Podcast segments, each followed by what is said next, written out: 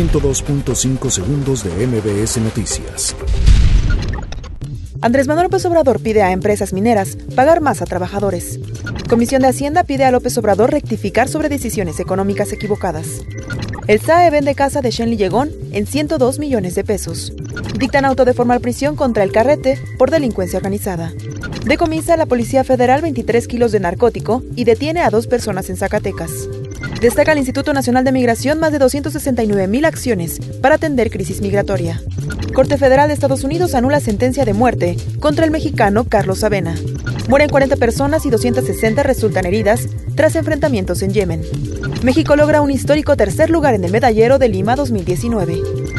102.5 segundos de MBS Noticias.